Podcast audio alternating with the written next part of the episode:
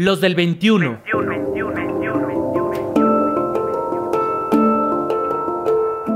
Hombres en movimiento. En movimiento, en movimiento, en movimiento, en movimiento. Rutas para la paz.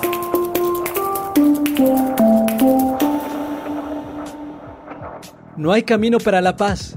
La paz es el camino. Esta frase de Mahatma Gandhi marcó el activismo de Pietro Ameglio y a Javier Sicilia.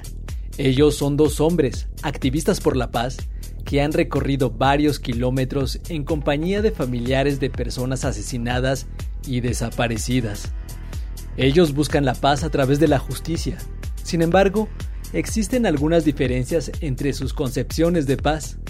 Por eso consideran importante reflexionar en lo que hoy se entiende por paz.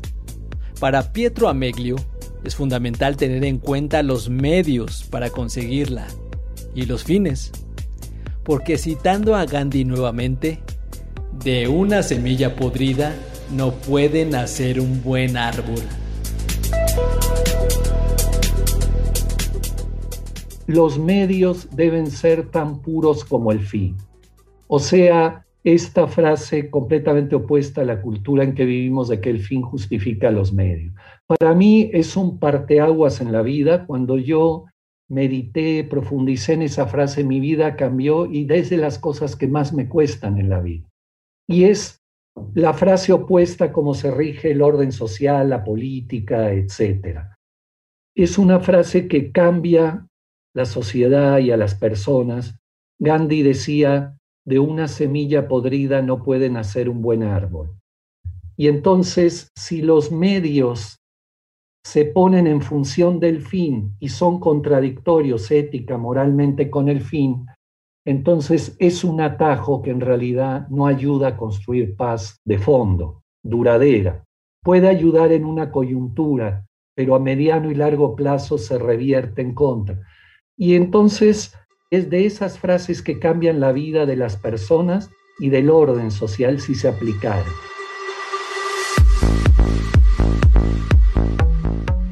Pietro Ameglio es historiador. Por eso tiene presente que en el transcurso de la historia diversas personas han utilizado, con diferentes fines, la palabra paz. Hitler lo hizo.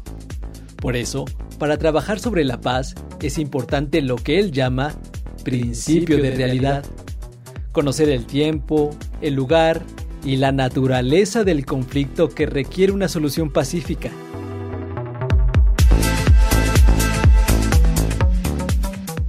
Hay que partir de un principio de realidad, de tiempo, lugar, y el principio de realidad mexicano es que estamos atravesados por hechos sociales de guerra, en muchas formas y muy diferentes según los territorios. No es lo mismo Tamaulipas, Coahuila, Morelos, Oaxaca y Yucatán o Campeche.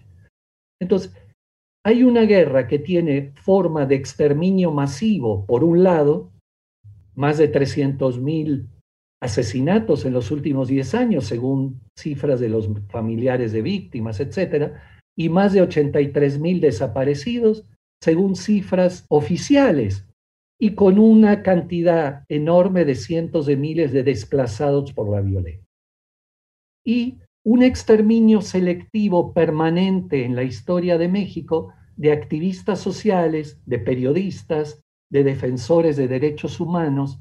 Entonces, ese para mí es el principio en realidad mexicano para enfrentar el diálogo, ¿no? Javier Sicilia, poeta y activista, está de acuerdo con Pietro Ameglio en que existen distintas paces.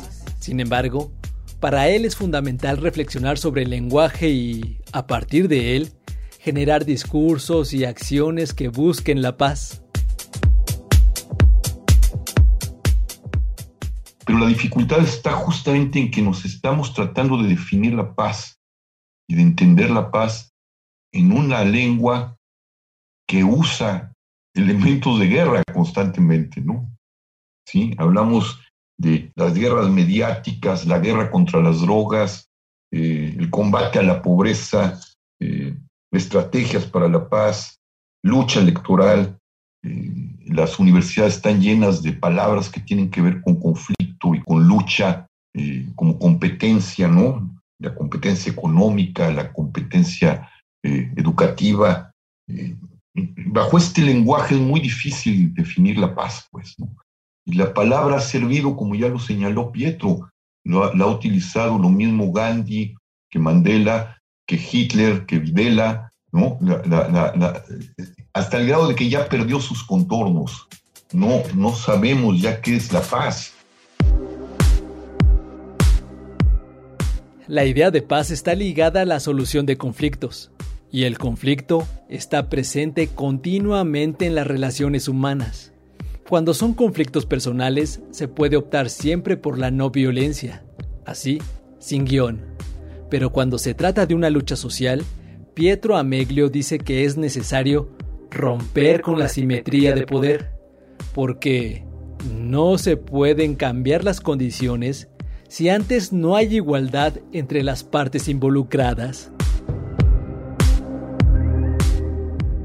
Hay que acostumbrarse a vivir en medio de permanentes conflictos y no taparlos porque cuando explotan es como un volcán que nadie puede detener. Esa es una frase textual de Juan Pablo Ledera que tengo aquí en el hipotálamo y que me ayuda a, entender que potenciar, entre comillas, una conflictividad social para que avance la causa de la justicia, que para mí es también la causa de la paz, desde medios no violentos o lógicas no violentas para mí es una forma de construir la paz.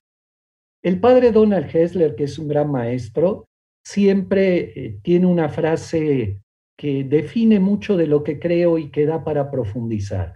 La no violencia activa es la más violenta de las violencias.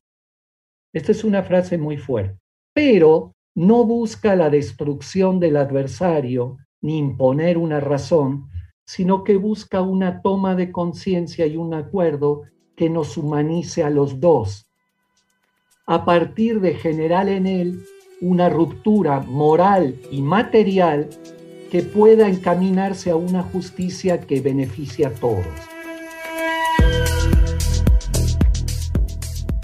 El fin justifica los medios. Es una frase muy presente en la cultura popular esta es una idea que justifica las violencias ejercidas para conseguir algún fin. Por eso, Pietro Ameglio subraya la necesidad de cambiar la mentalidad y mejor pensar en que para alcanzar la paz, los medios deben ser tan puros como el fin. Está claro que la paz no se logra bombardeando ciudades ni masacrando pueblos. Sin embargo, en el mundo actual continuamente escuchamos de intervenciones militares que tienen el objetivo de llevar paz. Para Javier Sicilia, esa forma de desgastar la palabra paz debe cambiar. Y también lo debe hacer la forma en que usamos el lenguaje. No podemos hablar de paz con palabras de guerra, así como no se puede lograr la pacificación a balazos. Reflexionar sobre la paz sigue siendo necesario en un mundo en el que los conflictos son constantes, pero en el que también se desea disminuirlos. Así que andando, porque no hay camino para la paz, la paz es el camino. cómplices.org.mx en esta dirección electrónica puedes ver completa la charla virtual Cultura de Paz, organizada por la Universidad de Guanajuato como parte de la Cátedra Extraordinaria Nelson Mandela, mayo de 2021. ¿Tienes comentarios? Escríbenos por WhatsApp o mándanos un mensaje de voz al 5512 33 29 15. 5512 33 29 15. También búscanos en Twitter como arroba los del 21. Arroba los del 21. En Facebook y YouTube, los del 21. Los del 21. Rutas para la paz. Hombres en movimiento. Los del 21. Realización Hugo Enrique Sánchez. En las redes sociales y webmaster, Roberto Hernández. Producción, Pita Cortés.